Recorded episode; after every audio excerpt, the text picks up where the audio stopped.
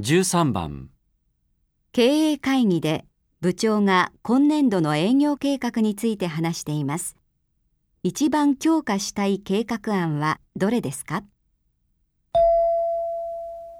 えー、それでは今年度の営業計画についてご説明申し上げます。まず、店頭販売計画ですが、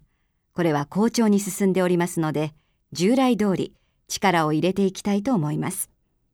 次に、前年度より始めた法人推進計画ですが、おかげさまで契約件数が着実に増えております。1契約あたりの額が非常に大きく、コストパフォーマンスの観点からも特に主力にしたいと考えております。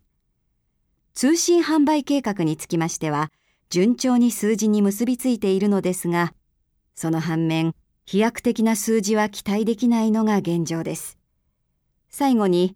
ネット限定販売計画に関しては、次年度に本格的に稼働する予定にしていますので、今年度は準備段階と考えております。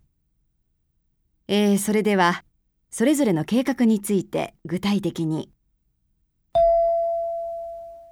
一番強化したい計画案はどれですか？